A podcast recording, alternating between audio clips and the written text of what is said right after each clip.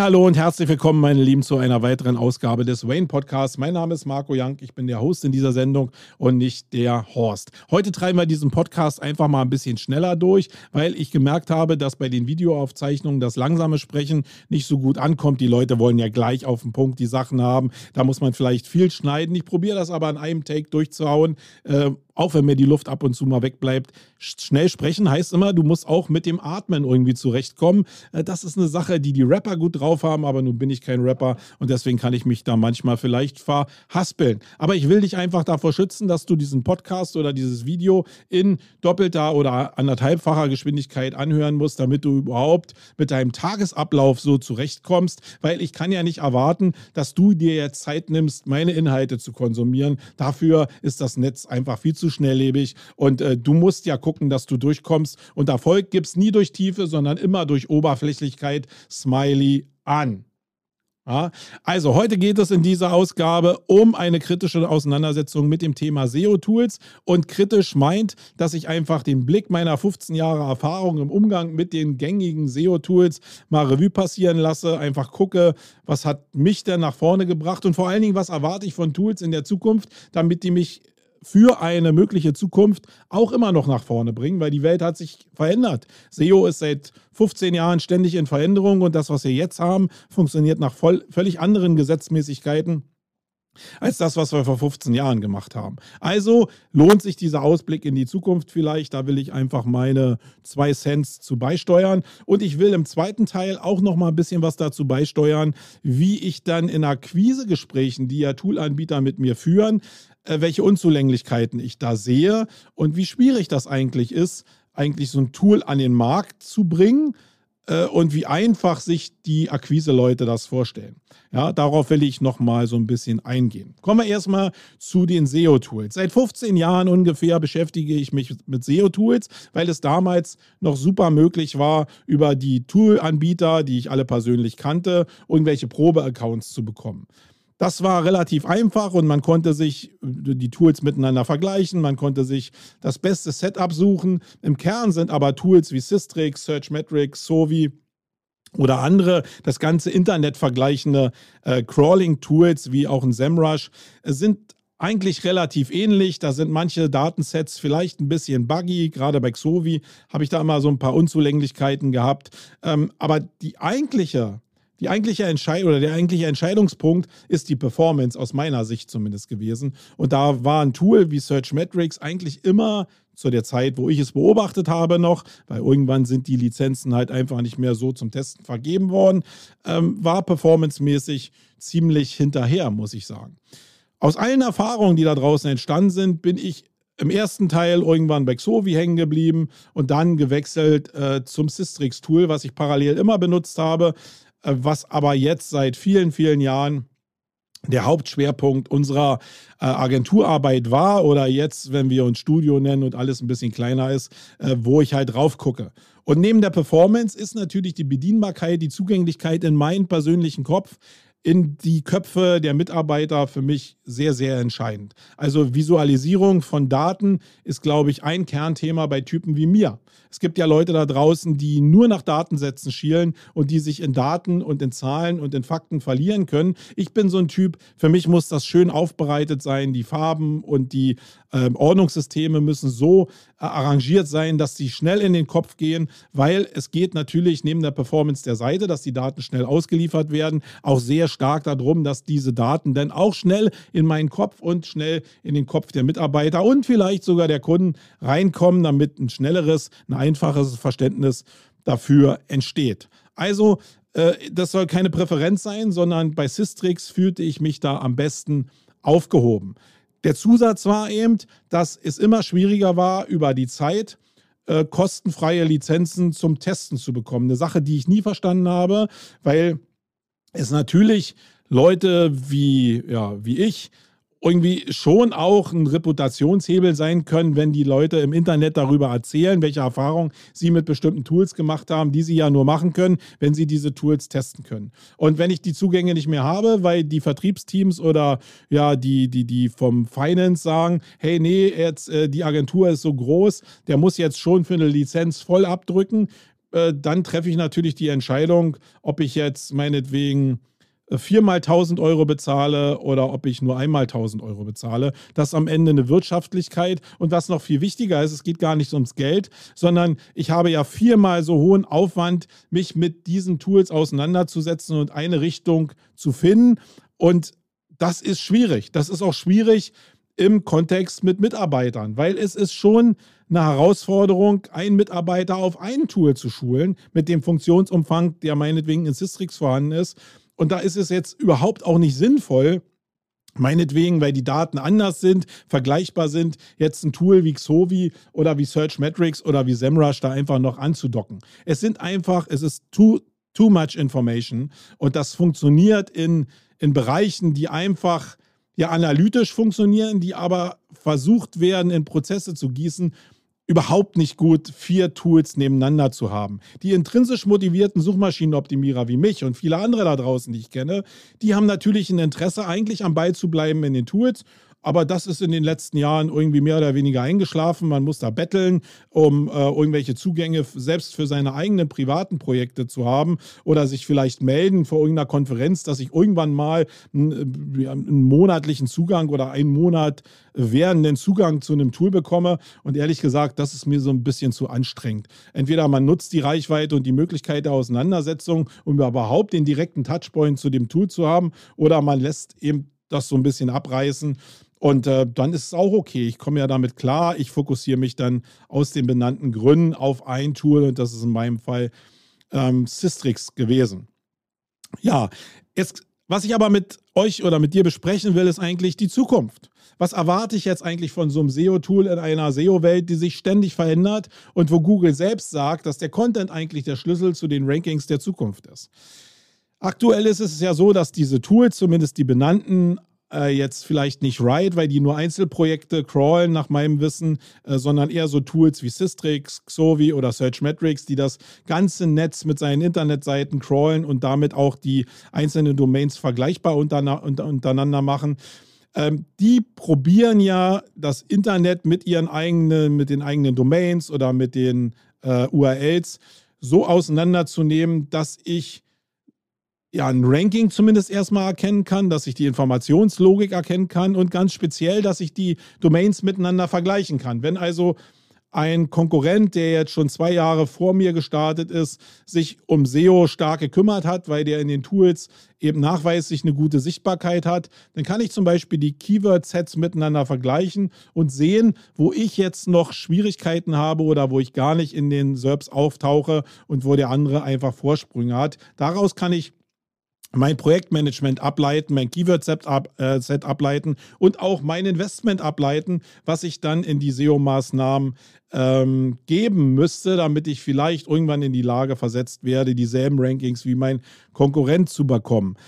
Da sind wir nochmal kurz bei diesem Thema Investment. Ich habe gestern wieder gelesen, dass man ja SEO nicht als Ausgabe sehen sollte, sondern als, als Investition in seine Firma. Und das ist, glaube ich, ein bisschen schwierig. Das so zu sehen, ich glaube, das kann nur SEOs einfallen oder irgendwelchen Leuten, die was anbieten. Das muss vielleicht überhaupt gar nicht nur auf SEOs beschränkt sein. Im Kern sind es Kosten, die da entstehen. Ähm, und ich persönlich, das Einzige, was ich wirklich als Investition in Richtung Wert und als Unternehmenswert dauerhaft sehe, wären Immobilien, die ich investiere. Alles andere sind für mich immer noch Ausgaben. Auch wenn da dauerhaft vielleicht ein Mehrwert entsteht für eine Firma, weiß ich doch zumindest als erfahrener Suchmaschinenoptimierer, dass das mit dem nächsten Update schon wieder weg sein kann. Also wie sicher ist denn so eine Investition? Äh, sollte ich das denn so nennen? Nein, für mich sind es Werbeausgaben und die sollte man auch so benennen. Äh, da sollte man jetzt irgendwie nichts Neues darauf setzen. Ja, also es geht nochmal um die Tools und wo sie hinwollen. Es gibt ja die zwei großen Bereiche, die äh, vorhanden sind, nämlich einmal die Betrachtung der technischen Skills in der Suchmaschinenoptimierung und dem Bereich des Contents.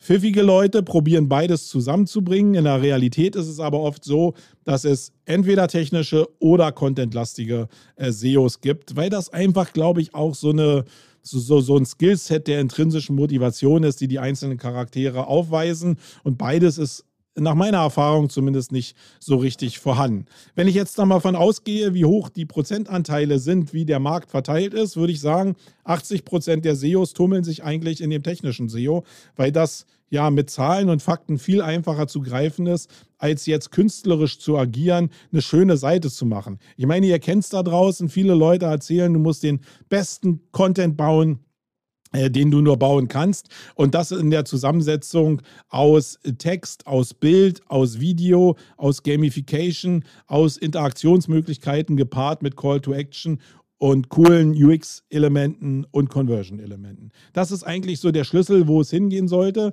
Das hat aber in erster Linie was mit Kunst, Art, mit Strukturierungsverständnis, mit Arrangement, gerade in Responsive zu tun, als mit technischen Skills, die sowieso immer standardisierter werden, muss man sagen, weil die Systeme, auf denen wir arbeiten, äh, einfach immer standardisierter werden und die technischen Hürden immer weiter aufgebaut, äh, immer weiter abgebaut werden. Und das liegt in der Natur der Sache.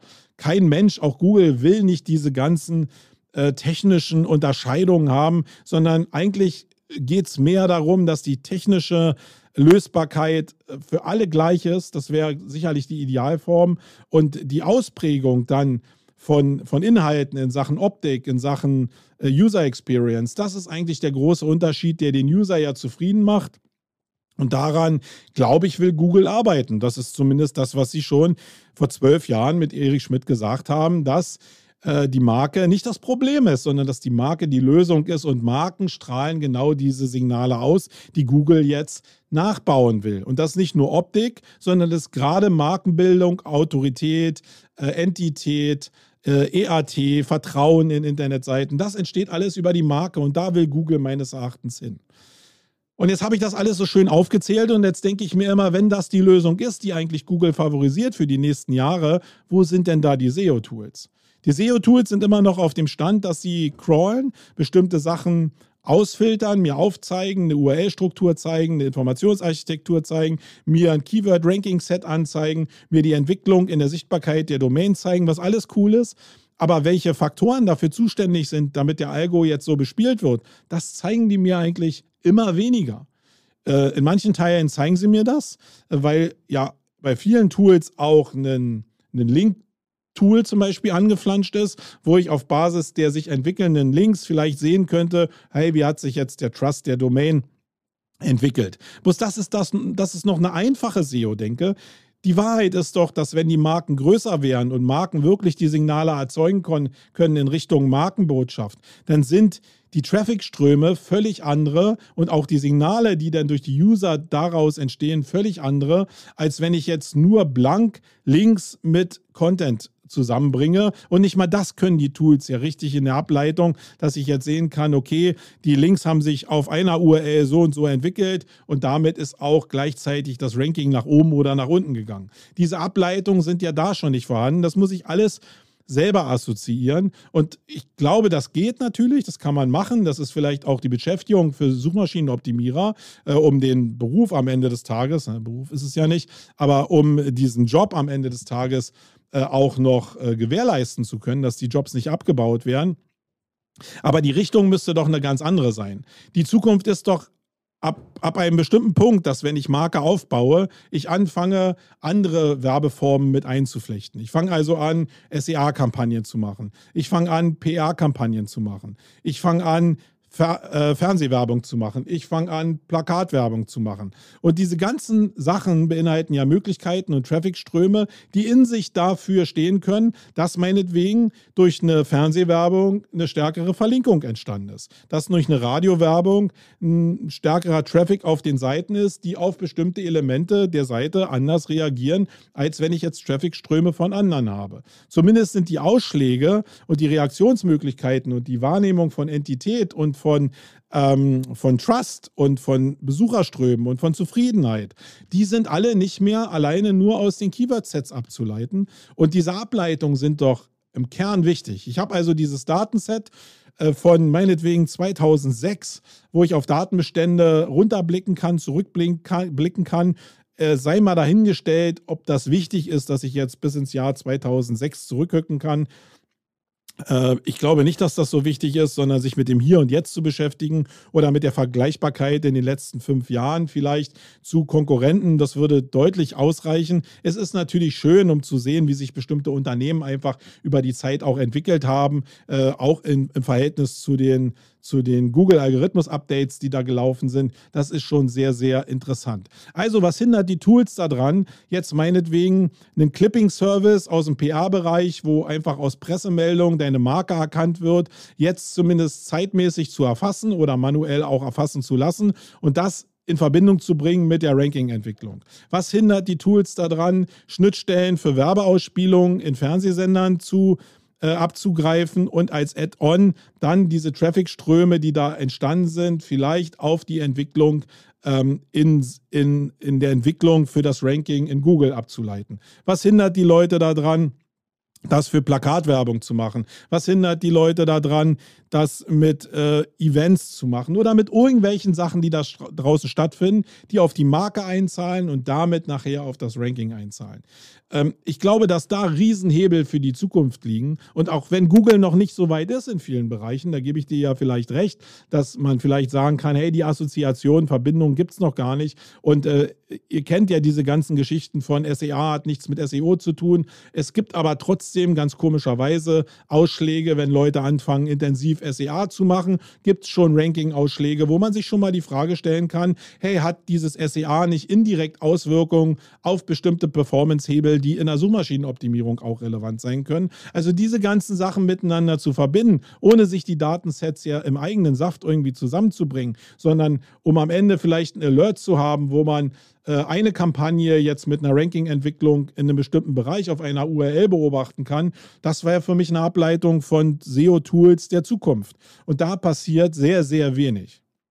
Das Einzige, was ich sehe, ist, dass die Sachen immer besser aufbereitet werden. Also ich, wie gesagt, ich kann es nur für den Bereich Systrix beurteilen. Da fehlt diese ganze Welt von Verbindung von anderen Traffic-Strömen hin zu den Auswirkungen auf SEO eigentlich auch gänzlich, muss ich sagen.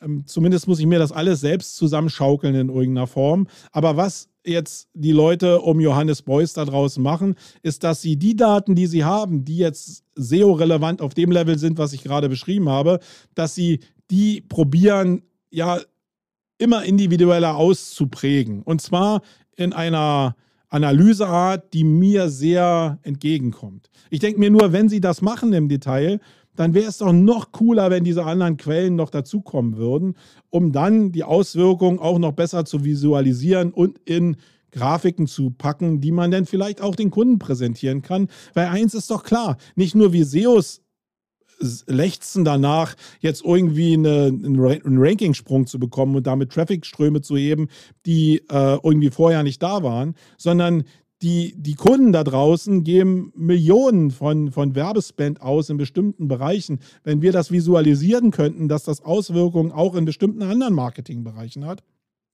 das wäre doch mega cool. Und wenn es das auch nur für SEO erstmal geben würde, dann würde zumindest der Bereich Suchmaschinenoptimierung deutlichst aufgewertet werden, weil einfach alles, was uns Google jetzt an Unsicherheiten liefert, indem sie äh, algorithmische Updates machen, die wir gar nicht mehr so richtig kontrollieren können, wir gar nicht mehr wissen, was ist da jetzt verändert worden, ähm, das führt doch dazu, dass SEO immer unkalkulierbarer wird. Und wenn die Tools sich entwickeln würden, wäre das halt ein richtig, richtiger Pluspunkt. Aber ich kann mir auch vorstellen, dass das nicht so einfach ist. Aber diese, es geht gar nicht darum, dass ich jetzt sage, morgen muss das Ding da sein. Aber man müsste doch irgendwann mal sehen, dass die Bemühungen da sind, bestimmte Toolanbieter meinetwegen, wo Werbung getrackt wird oder wo Clipping getrackt wird, dass die versucht werden, äh, mit so einem Tool zu verbinden. Äh, vielleicht ist das naiv von mir, weil ich sage äh, oder denke, dass man das öffentlich kundtun müsste und damit der Konkurrenz ja auch wieder einen Vorsprung liefert. Aber mein Gefühl sagt mir, da findet gar nicht so richtig statt, sondern es wird erstmal die Kuh gemolken, die da ist und die funktioniert ja auch super. Aber das, was SEO eigentlich ausmacht, wäre der Blick über den Tellerrand hinaus. Und das finde ich halt persönlich sehr, sehr schade. Ihr könnt mir ja gerne mal mitteilen, ob ihr das ähnlich seht oder ob ihr mit den Funktionsumfängen, die jetzt die Tools haben, umfänglich zufrieden seid. Ähm, weil ich merke natürlich schon, dass die Leute, die jetzt gerade frisch in die Industrie reinkommen, dass die mit den Daten, die die Tools liefern, schon genug zu tun haben und es noch gar nicht so das Verständnis gibt, wie diese ganzen Zahlen und Fakten und Auswertungen eigentlich gehandelt werden müssen. Und dann kommt der Jank um die Ecke und will gleich so eine Verbindung haben. Vielleicht ist das auch einfach zu viel des Skillsets, aber ich aus meiner Position würde mir das Händering wünschen und äh, dafür sogar dann am Ende vielleicht mehr Geld für so ein Tool bezahlen, für diese Schnittstellen in der Anbindung, als ja dann mir mehrere Tools nebeneinander zu leisten. Das macht für mich eigentlich gar keinen Sinn, weil ich sehe aus der Vergangenheit immer dasselbe und kann wenig Ableitungen für die Zukunft machen. Und das ist mega, mega schade. Kommen wir jetzt zu dem zweiten Thema. Ich will heute das nicht so ganz lange werden lassen in diesem Podcast. Und da geht es um die Akquisehandlung von den Toolanbietern. Äh, ich habe das jetzt mehrmals erlebt, dass ich Vorstellungen von Toolanbietern hatte. Jetzt nicht von den Leuten, die jetzt meinetwegen in der Szene bekannt sind, sondern von den Akquise-Teams der Tools, weil die Unternehmen schon relativ groß sind. Da wird das ab einem bestimmten Punkt, muss man sich realistischerweise eingestehen, schnell sachlich. Da geht es nicht mehr so, dass ich da mit dem Johannes Beuys von Sistrix mich auseinandersetze, sondern der hat natürlich Sales-Jungs und Mädels, die dann sowas präsentieren. Und was ich da festgestellt habe, ist, dass diese Toolanbieter einen großen Denkfehler machen. Also zumindest für meine Person. Ich kann jetzt nur für meine Person sprechen. Für einen Website-Betreiber ist das vielleicht noch ein bisschen anders. Äh, wenn ich aber an eine Agentur rangehe und ein Agenturprogramm meinetwegen pitchen will und vielleicht sogar dafür sorgen will, dass dieses Tool für mehrere hundert Euro im Monat von einer Agentur gekauft wird, dann geht es doch nicht darum, dass ich einen Pitch habe, wo ich meinetwegen einen ähm, einen ähm, PowerPoint-Deck habe, wo nur die ganzen Fähigkeiten der Tools aufgelistet sind. Natürlich ist das interessant. Was kann dieses Tool? Wie ist es aufgebaut?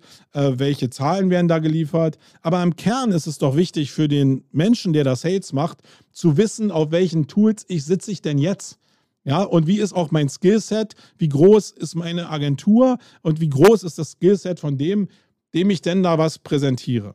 Und jetzt mir zum Beispiel irgendwas oder irgendeinem Entscheider in einer Agentur, einem Head of SEO oder so, irgendwas zu präsentieren, ohne, also nur auf die Fakten des Tools hinzuweisen und auf die Möglichkeiten des Tools hinzuweisen, ohne zu bedenken, dass an diesem Tool, dass die Einführung eines Tools in einer Agentur mit Menschen, die damit arbeiten müssen, mit Abläufen, die direkt an die Kunden gekoppelt sind, weil da die Reports ja auch rausgehen, dass es nicht darum geht, ob da jetzt einfach irgendeine Funktion, irgendein Feature mehr drin ist, sondern es muss dermaßen viel mehr Features haben, dass ich auch nur die Entscheidung treffen könnte, jetzt mit der ganzen Agentur auf ein neues Tool zu ziehen.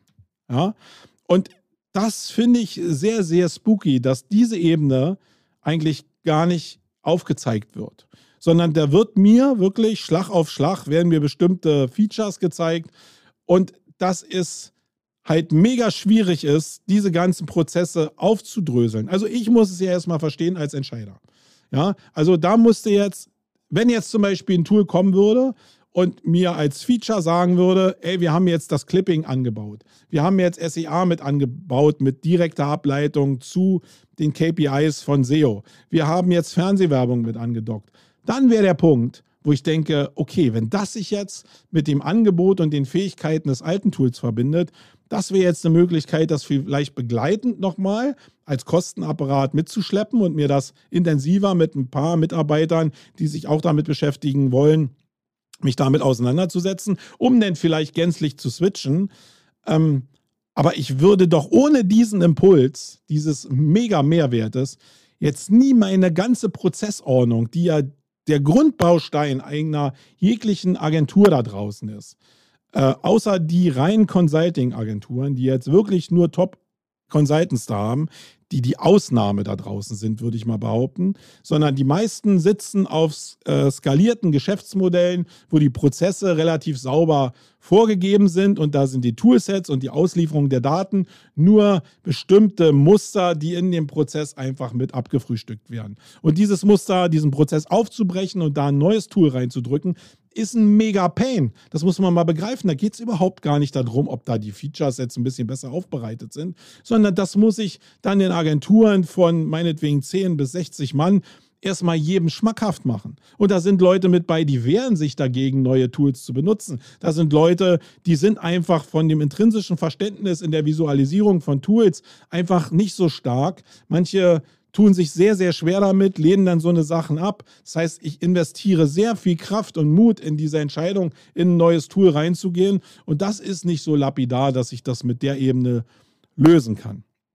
Und ich glaube, das sollten die Anbieter bedenken, um gerade diesen Sprung hin zu anderen Anbieterlösungen hinzukriegen. Ich glaube, die Wahrheit ist aber, dass diese Pitches, die zu Agenturen gehen, in Wirklichkeit relativ überflüssig sind, weil eigentlich wissen es die, die Chefs zumindest von den Toolanbietern sehr, sehr gut, dass das so ist, weil die genug praktische Erfahrung mit Inhouse-Teams oder mit Agenturen haben und genau um den Pain wissen. Es ist aber einfach nicht die Cash-Cow. Die Cash-Cow ist der normale Website-Betreiber, der für 100 Euro ein Tool holt, um sich selbst vielleicht an die Optimierung seiner Seite ranzumachen. Das ist der breite Massenmarkt. Diese diese Agenturgeschichten sind halt eigentlich nur Add-ons, die eigentlich auf die Reputation zahlen und einzahlen und die man eigentlich dafür benutzen könnte, um eine, ein besseres Standing, eine bessere Entität, eine bessere Reputation für sein eigenes Tool mit den Leuten mit entsprechenden Price-Deals eigentlich hinzubekommen. Ähm, und da verstehe ich äh, auch die Taktik wirklich nicht so richtig. Gerade weil der Massenmarkt, also eine Semrush ist doch nicht an die Börse gegangen, weil sie so viele Agenturen unter Vertrag haben, sondern weil sie sehr viele Millionen von Einzelnutzern äh, am Start haben oder weil sie mit irgendwelchen großen Hostern Deals gemacht haben, die dann das Tool wieder in ihren Tools benutzen. Da geht es um Massengeschäft. Da geht es nicht um die einzelnen Agenturen, die dann eine gewisse gefakte Anzahl an Lizenzen kaufen.